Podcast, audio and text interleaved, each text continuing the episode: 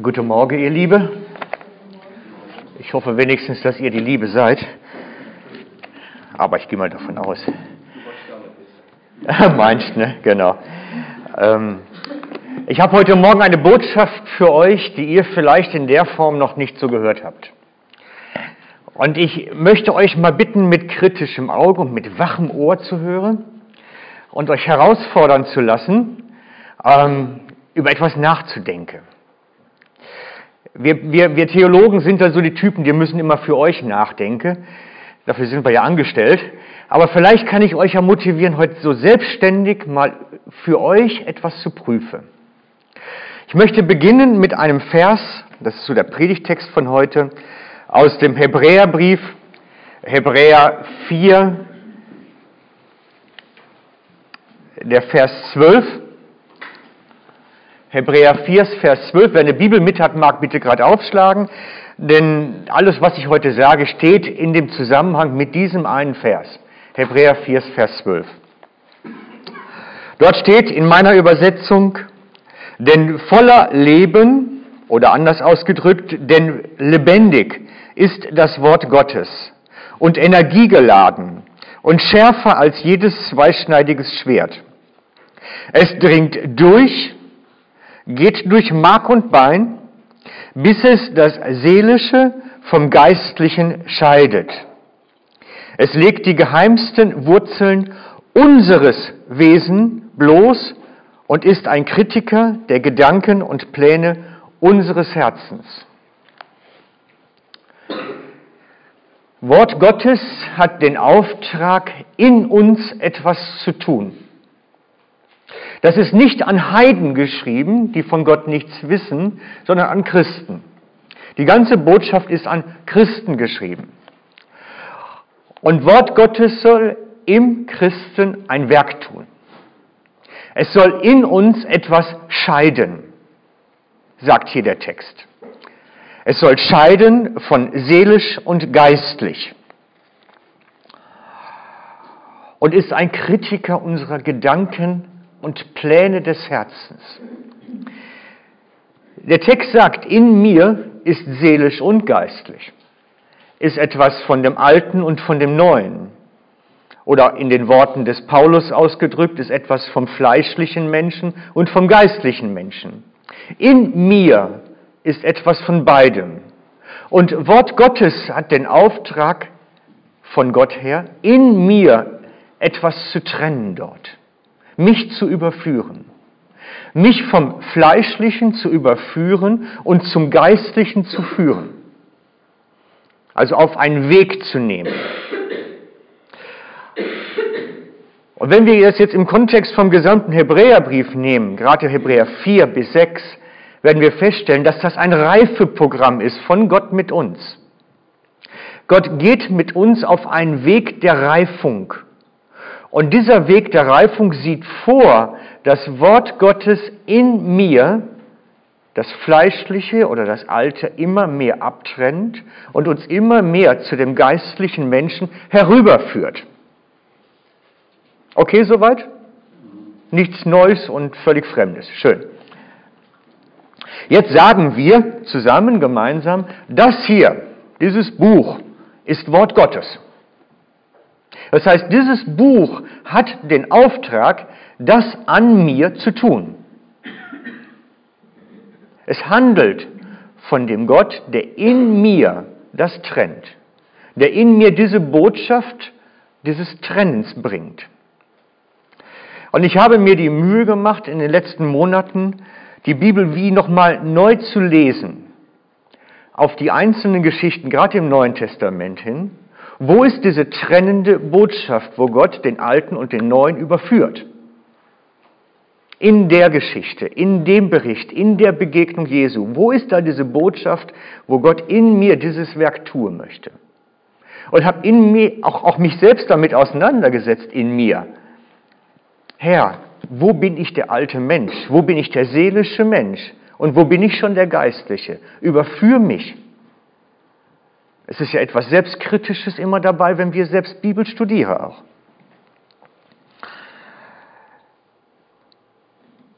Es zeigt uns auf, wo Gott mit uns hin möchte. Und ich glaube, dass jedes Gleichnis von Jesu, jede Begegnung, jede Überlieferung, die hier drin verfasst ist, damit zu tun hat, mich davon zu überführen, von dem alten zum neuen Menschen. Und ich möchte das mit euch heute ein bisschen durcharbeiten und so auf einen Weg nehmen zum Verstehen, wie das wirklich aussieht, was da in uns passiert. Ich möchte anhand von Geschichten in der Bibel, von neutestamentlichen und auch einige im Alten Testament entdecken, wo der alte Mensch in mir ist und wo der neue in mir ist. Und wir werden immer wieder auf diesen Hebräer-Text des Schwertes, das in mir diese Trennung macht, werden immer wieder auf diesen Text zurückkommen. Ich möchte beginnen mit Lukas 10, eine ganz bekannte Geschichte. Lukas 10, Vers 38, ab da. Auf einer Wanderung mit den Jüngern kam er, also Jesus, in ein Dorf.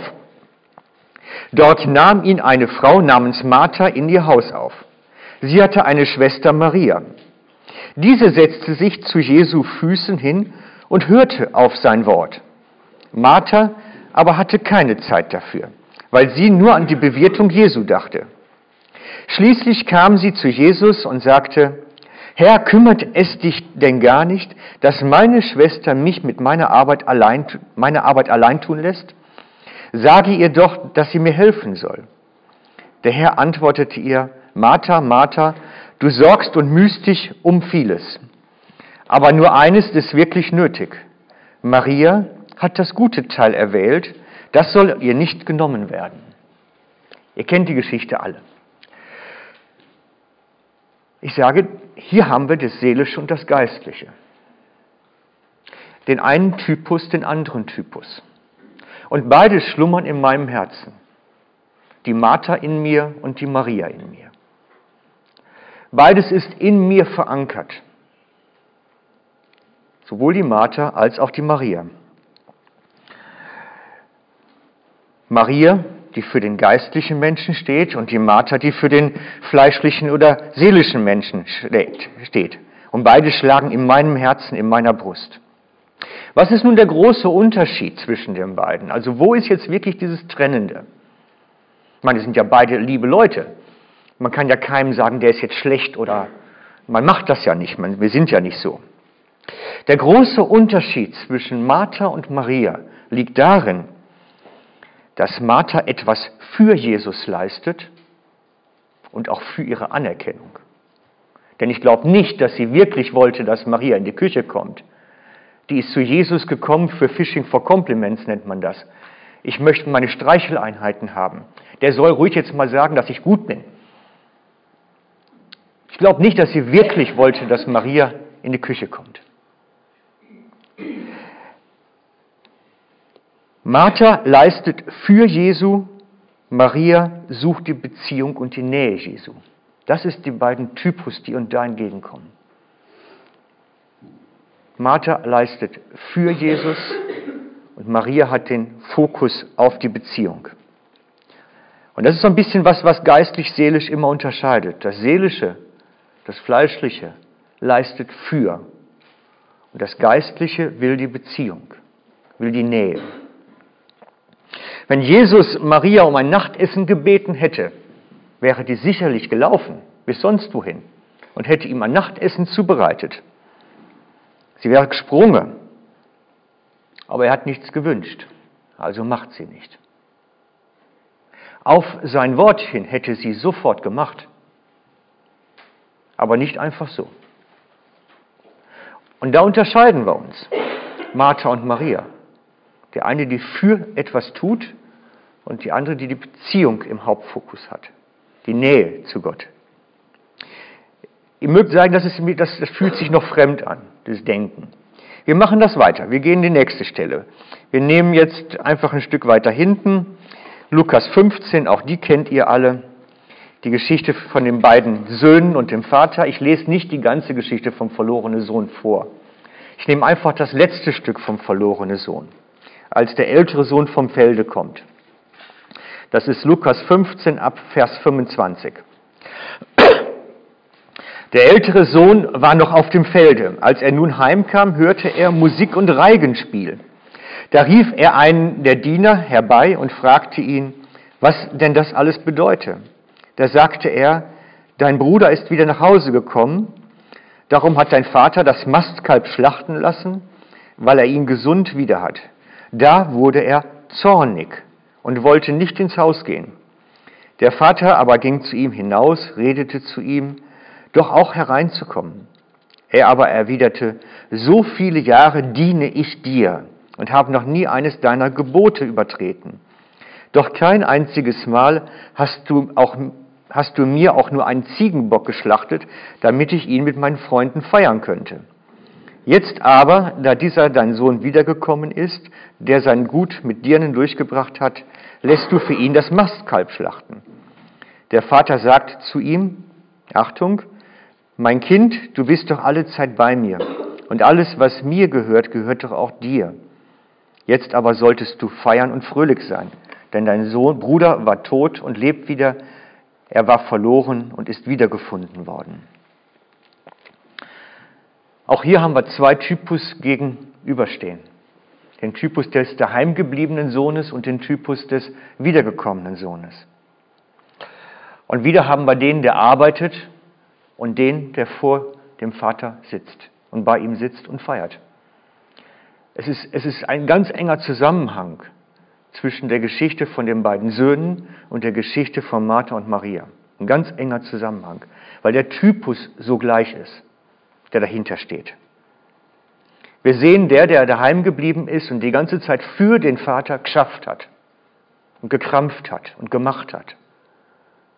Und den, der jetzt da hockt, fast als Unberechtigter, müsste man sagen, und einfach festen kann, einfach sich freuen kann.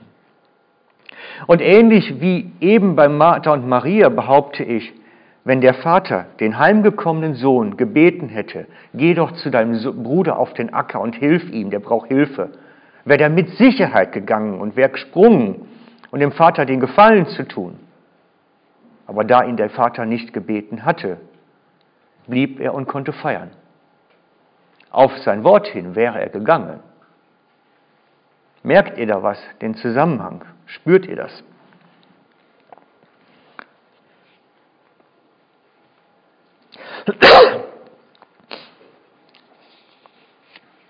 Wir sehen ein ähnliches Muster immer wieder. Und ich möchte als nächstes euch wieder eine Geschichte aus dem Neuen Testament erzählen, wo es wieder um das Gleiche geht, eine Person, die den Wandel vollzogen hat. Das steht im Lukas 5, Vers 4. Im Lukas 5, Vers 4, das ist die Geschichte, als Jesus an den See Genezareth kommt. Ich fange mal bei Vers 1 an, dann wird es ein bisschen verständlicher. Lukas 5, Vers 1. Eines Tages stand der Herr Jesus am See Genezareth, die Menge aber umdrängte ihn und wollte das Wort Gottes hören. Da sah er zwei Fischerboote am Ufer liegen. Die Fischer waren ausgestiegen und wuschen ihre Netze. Da tat er ein eins der Boote, es gehörte dem Simon und bat ihn, ein wenig von Land abzustoßen. Dann setzte er sich ins Boot und leerte die Menge vom Boot aus. Als er seine Rede beendet hatte, sagte er zu Simon, fahr hinaus in die Mitte des Sees und werft eure Netze zum Fang aus. Und jetzt kommt der entscheidende Satz für mich jetzt heute Morgen. Simon erwiderte, Meister, die ganze Nacht haben wir uns abgemüht und nichts gefangen. Auf dein Wort hin aber will ich die Netze auswerfen. Kaum hatten sie es getan, fingen sie eine große Menge Fische. Er hat die ganze Zeit gemacht, gekrampft, die ganze Nacht geschuftet, gearbeitet, und das Bild, was dahinter steckt, jetzt kommt Jesus und sagt, mach. Und er geht und es gelingt. Auf sein Wort hin. Er macht wie einen Wandel durch. Als Fischer weiß er, bei Tag fischen ist Unsinn. Da sind die Fische in der Tiefe des Wassers, die, da, da gehen die unten, wo es kalt ist und nicht an die Oberfläche, da ist es mühsam. Bei Tag fischt man nicht, sondern bei Nacht. Und jetzt kommt Jesus und sagt, du sollst bei Tag fischen. Und er sagt dann nicht, tolle neue Regel, du hast da scheinbar etwas gewusst, was wir noch nie wussten, dass man auch bei Tag fischen kann. Er macht keine neue Regel draus. Er sagt, auf dein Wort hin will ich's machen, weil du es jetzt hier heute gesagt hast. Punkt. Auf dein Wort hin. Keine neue Regel. Wir sehen, dass er sich wandelt von dem, der macht, zu dem, der hört. Und er auch bereit ist, dann im weiteren Verlauf sehen wir das der Geschichte, sich grundsätzlich führen zu lassen. Nämlich sein autonomes Leben als Fischer aufzugeben und sich von Jesus grundsätzlich führen zu lassen, als Jünger. Als Fischer war autonomer, autonomer Unternehmer. Er war selbstständig, hatte Angestellte, mehrere Boote. Er war selbstständig in seinem Leben, Entscheidungsfreiheit als Unternehmer. Und nun sagt Jesus, komm und folge mir nach. Lass dich führen. Frag nicht danach, wie wir uns ernähren. Frag nicht danach, wo wir schlafen werden. Lass dich führen. Er macht einen Wandel durch. Auch hier die Geschichte des alten Menschen, autonom machend für zu dem, der sich Jesus ausliefert und auf sein Wort hin reagiert. Wir machen weiter. Noch ein Text im Neuen Testament dazu. Die Geschichte vom reichen Jüngling, Matthäus 19, Vers 16. Da trat einer zu Jesus und fragte, Meister, was soll ich Gutes tun, um das ewige Leben zu erlangen? Er aber antwortete ihm, was fragst du mich über das Gute? Gut ist nur einer. Willst du aber zum Leben eingehen, so halte die Gebote. Da fragte er, welche? Jesus aber sagte, du sollst nicht morden, du sollst nicht Ehe brechen, du sollst nicht stehlen, du sollst nicht falsch Zeugnis geben, ehre Vater und Mutter und du sollst deinen Nächsten lieben und dich wie dich selbst. Da antwortete ihm der junge Mann, das habe ich alles getan. Was fehlt mir noch? Jesus sprach zu ihm, willst du vollkommen sein, so geh hin, verkaufe alles, was du hast, gib es den Armen, so wirst du einen Schatz in den Himmel haben. Dann komm und folge mir nach. Als der junge Mann das hörte, ging er traurig weg, denn er hatte viele Güter. Der junge Mann war wie, ich sag mal, der Sohn auf dem Felde. Da gibt es eine Verbindung. Wie der Sohn auf dem Felde. Ich habe mein ganzes Leben für dich geschuftet. Und der junge Mann, der reiche Jüngling, ist das gleiche Wortlaut fast schon. Was muss ich tun, damit ich am Ende garantiert die Erbschaft kriege, am Ende garantiert die Belohnung kriege? Was muss ich tun, damit es gelingt am Ende? Ich will machen dafür. Ich will so lange in der Küche der Martha krampfen, bis am Ende meine Belohnung dabei rausspringt. Ich will so lange auf dem Feld des Vaters krampfen, bis am Ende der auch das Mastkalb für mich schlachtet. Es ist die gleiche Verbindung. Und dann, und dann sagt jetzt, ich mache mal in dem Bild weiter, sagt Jesus zu dem jungen Mann, komm mit und hock dich vor mich, hör zu. Nicht machen, zuhören das Fest mit dem Vater feiern. Lass die in der Küche krampfen, die in der Küche krampfen, du und komm mit. Es ist wieder die Scheidung in uns.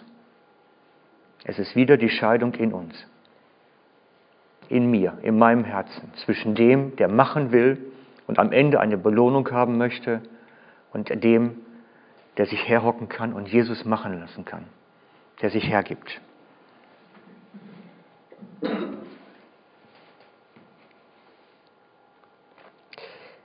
Selbst das Alte Testament ist voll von diesen Geschichten. Selbst das Alte Testament ist voll davon. Ich möchte nur eine Szene von, von Jesaja lesen. Er hat im Jesaja 53 dort eine Aussage auf Jesus hinbezogen gemacht, die genau dahin gehen.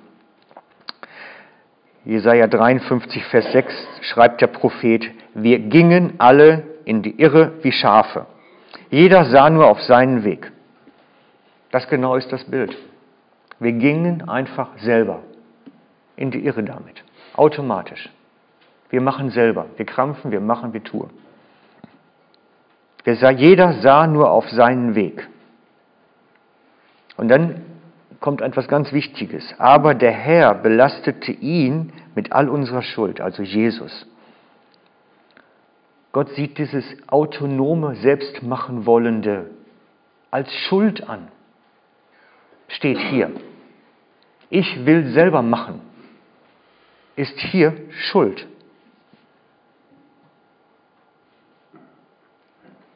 Das heißt, ich kann versuchen, etwas für Gott zu tun, weil ich mich aber letztlich nicht führen lasse, sondern selber mache, autonom, lebe ich in Schuld, in der Trennung. Ich will selber machen. Und das ist die zentrale Schuld, für die Christus sterben musste. Steht hier. Aber der Herr belastet ihn mit all unserer Schuld. Das ist das Gegenstück dann dazu. Auch Paulus in den paulinischen Briefen greift diesen Aspekt wieder und wieder und wieder und wieder mit seinen Worten auf. Immer und immer und immer wieder. Er stellt es auch immer wieder gegenüber. Den fleischlichen Mensch, den geistlichen Mensch. Der fleischliche tut dies, der geistliche tut das. Wieder das Wort Gottes, was die Trennung in mir vollziehe soll. Ich nehme nur eine Stelle explizit dafür. Aus dem Galaterbrief, Galater 3. Die Galater haben geistlich begonnen und kehrten sich zurück zum alten Menschen und wollten dann wieder in den Werken weitermachen. Und dann schreibt er dazu, Habt ihr aufgrund eurer gesetzlichen Leistungen den Heiligen Geist empfangen oder durch die Predigt vom Glauben? Seid ihr wirklich so töricht? Was ihr im Geistlichen oder im Geist angefangen habt, wollt ihr im eigenen Tun vollenden. Auch da wieder. Wollt ihr im eigenen Handeln weitermachen. Als Gegenstück zu dem im Geist sein. Es ist wieder diese Scheidung in mir zwischen dem, der selber machen möchte und dem, der Jesus machen lässt. Es ist wieder diese ganze Geschichte. Wir haben die Martha in uns, die in der Küche krampft und nachher das Kompliment haben möchte. Wir haben den daheimgebliebenen Sohn in uns, der zum Vater geht und sagt, hey, ich habe ein Anrecht auf ein schönes Ding jetzt, auf ein schönes Schlachtopfer. Wir haben den reichen Jüngling in uns, der sagt, ich muss doch tun, ich kann nicht einfach alles weggeben und dich machen lassen. Wir haben das in uns und es ist unsere Entscheidung, aus der Küche rauszukommen.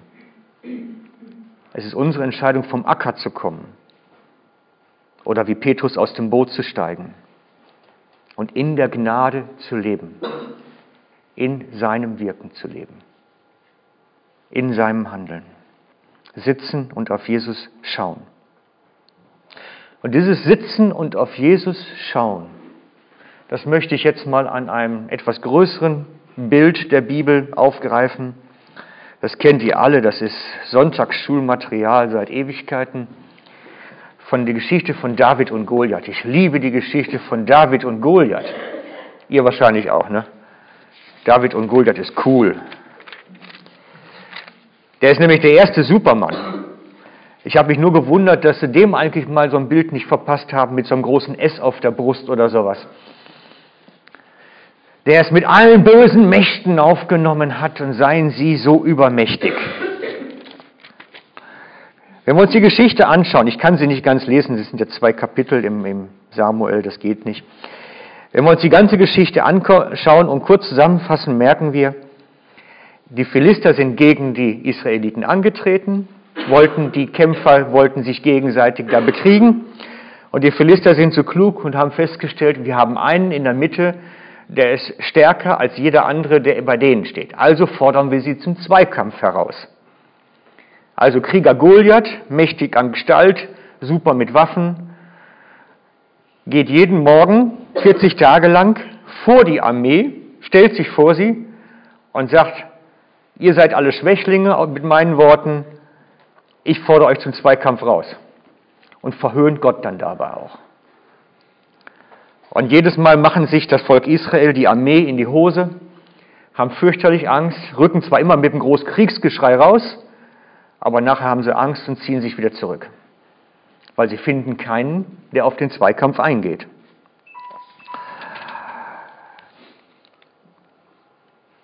Und dann kommt David ins Lager und ich fasse es ganz kurz zusammen und sage, ich nehme es mit ihm auf. Ich mach's. Soll dann in, erst in der Rüstung vom Saul versuchen, klappt natürlich nicht.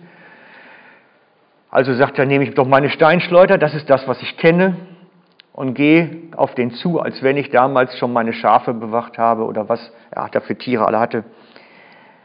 Und stellt sich dem gegenüber und erlegt Goliath. Soweit ganz kurz zusammengefasst die Geschichte. Und ich, ich denke, das ist so unser Bild, was wir doch in uns tragen, seit Kindesbeinen an. Einmal, ihr kennt das, einmal Superfrau sein. Gab es sogar mal einen Comic zu. Superfrau. Oder Superwoman hieß die, ne? Irgendwie so. Superwoman. Jedenfalls bin ich die Tage bei, bei, zufällig beim Chibo-Stand bei uns vorbeigekommen und da verkauften sie Kinderschlafanzüge mit dem S drauf. Ich dachte, das ist überhaupt nicht vorbei, das ist heute noch so. Den habe ich schon gehabt, den haben die heute noch auch noch die Kinder. Wir träumen davon, einmal Superman zu sein. Naja, wenn man dann älter wird, so wie wir, dann ist man ja schon froh, wenn man nicht gerade die Probleme der ganzen Welt lösen muss. Man ist ja schon glücklich, wenn man die eigenen Probleme gelöst kriegt. Ne? Wir werden ja schon Superman, wenn man das eigene mal irgendwo unter die Füße kriege. Ich hatte erst überlegt, ob ich euch das Lied mit dem von Nur kurz die Welt retten von Tim Brenzko mitbringe, weil der besingt das ja schön. Hey, kurz vom Kaffee, ich muss noch mal gerade die Welt retten. Das war so die Stimmung bis 16, sage ich mal. Und dann hat man festgestellt, oh, das ist ein bisschen viel, die ganze Welt, da lassen wir lieber die Finger von. Und das haben wir alles in der Sonntagsschule gelernt. Es ist doch cool, stark zu sein wie David. Kämpf wie David, mach wie David. David ist der starke Held, dein Vorbild. Naja, und wenn man dann ein bisschen länger nachher in der Bibel liest, dann kriegt man mehr Vorbilder. Josua, Kaleb, die ganzen anderen großen, tollen Leute, die so als Helden dastehen. Aber bleiben wir beim David mal. Denn ich habe mich gefragt, ist David wirklich unser Vorbild?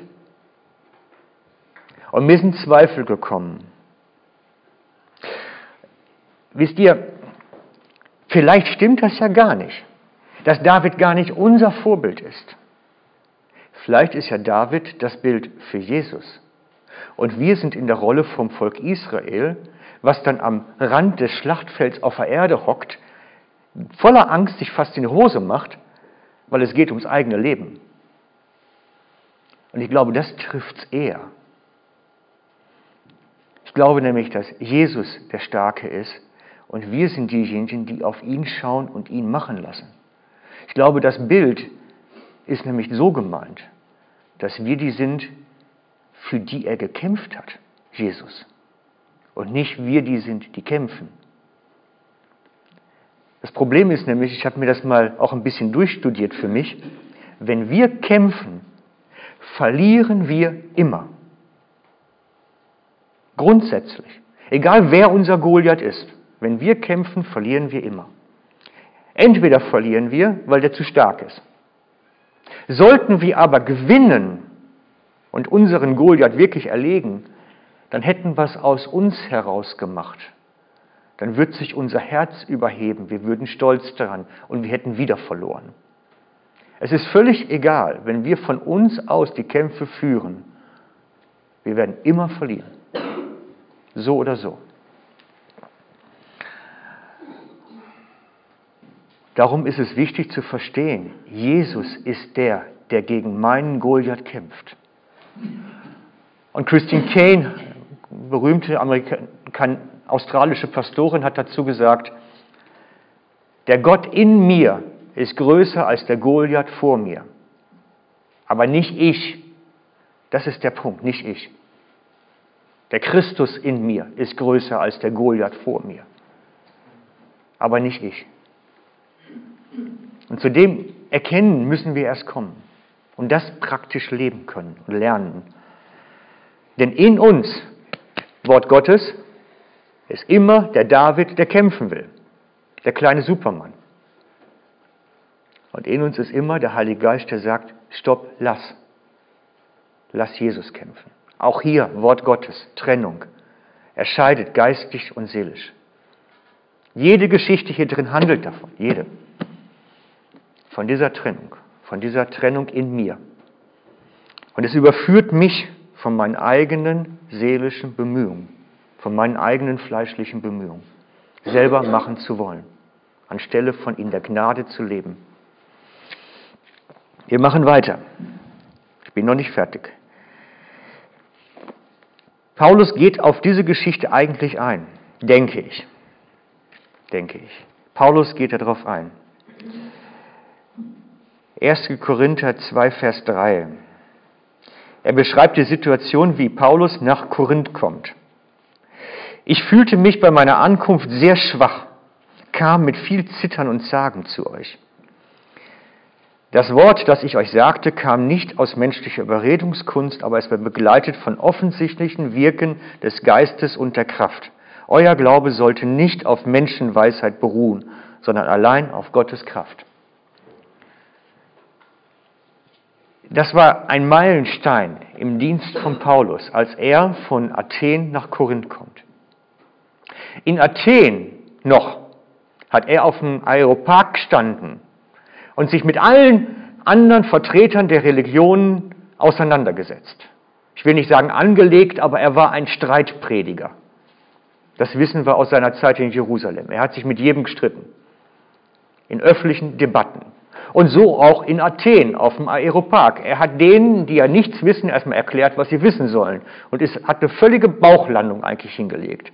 Ist ja nie eine Gemeinde entstanden in Athen.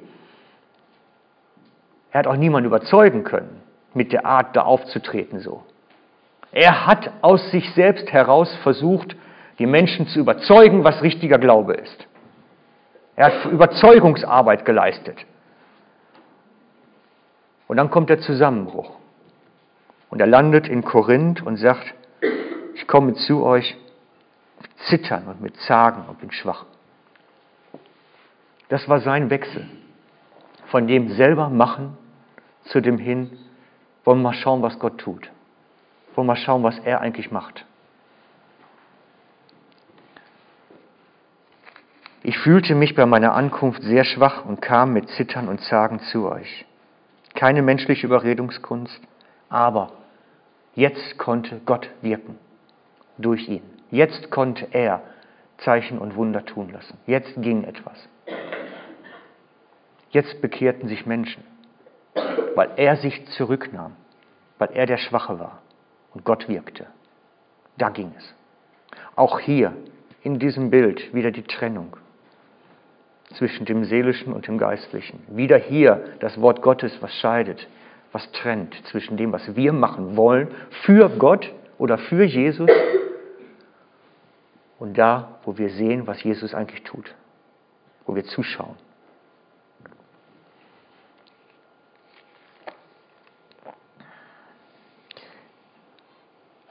Er schreibt dann nachher im zweiten Korinther, geht er nochmal drauf ein. Und dann sagt er den ganz berühmten Satz in Vers 9, Kapitel 12, Vers 9, denn in Schwachheit gelangt die Kraft Gottes zur Vollendung. Denn in Schwachheit gelangt Kraft Gottes zur Vollendung. Oder zur völligen Entfaltung, könnte man auch sagen. Da, wo ich den alten Menschen sterben lasse, das eigene Kämpfen aufgebe, die eigenen Bemühungen hinten anstelle, da kann Gott beginnen zu tun, zu handeln. Dann kann sein Geist das Feld übernehmen und Großes kann geschehen. Und dazu ist es notwendig, dass wir aus unseren Küchen der Marthas kommen, von dem Acker der verlorenen Söhne kommen, oder der heimgebliebenen Söhne ist ja richtiger. Dass wir aus dem Boot des Petrus rauskommen und von dem Aeropark des Paulus runterkommen und Jesus machen lassen. Denn dann kann seine Kraft zur Vollendung kommen. Es ist viel Message und sie heißt eigentlich schlechte Zeiten für Superhelden, weil die braucht es gar nicht. Wir haben einen einzigen. Wir brauchen es nicht selber sein. Wir brauchen keine Superhelden sein unseres Lebens. Und ich weiß, es gibt viel Stoff zum Nachdenken. Und ihr, ihr könnt glauben, ich bin auch noch nicht am Ende. Aber ich habe gelernt, die Bibel mit diesem Auge zu lesen. Mit diesem Auge vom trennenden Wort. Und ich frage mich bei jeder Geschichte, wenn ich morgen selber lese, wo ist jetzt Wort Gottes drin? Wo trennt es in mir seelisch und geistlich? Wo ist der alte und der neue Mensch in der Geschichte, die ich jetzt gerade lese?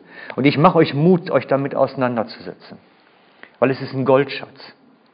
Es ist der Unterschied, ob ich in den Werken lebe oder in der Gnade lebe. Oder, oder, oder. Ob ich im Fleisch bin oder im Geist bin, im Tun oder es ist, im, es ist getan. Ich habe euch alles diese Formulierungen auf den Zettel geschrieben und hinten hingelegt. Alles, was ich bisher gefunden habe bei meinen eigenen Studien. Und es ist, es ist ein Anreger.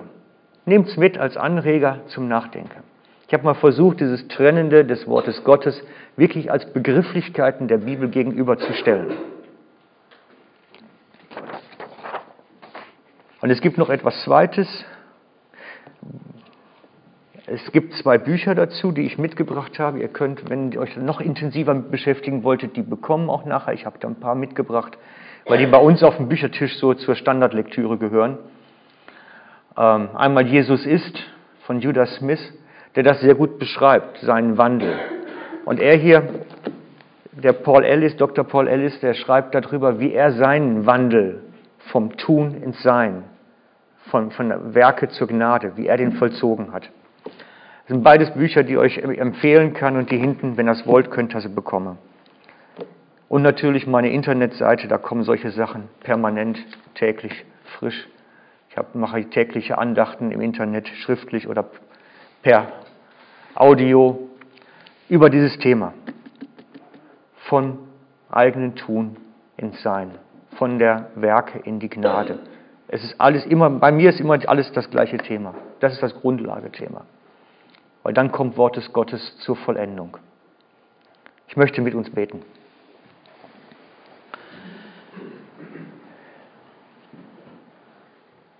Jesus, und wir sehnen uns so sehr danach, dass dein Heiliger Geist unter uns wirkt dass Menschen von dir berührt werden und zum Glauben an dich finden. Dass Menschen in ihrem Leben so betroffen werden, dass sie Lebensveränderung erfahren. Wir sehnen uns danach, dass dein Heiliger Geist unter uns wirkt.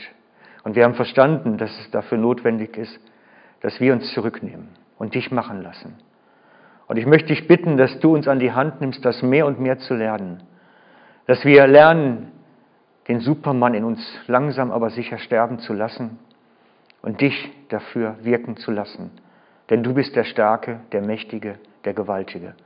Und auf dich wollen wir schauen und auf dich vertrauen. Wir legen unser Bemühen bewusst vor dir nieder und bitten dich um dein Handeln, Herr. Amen.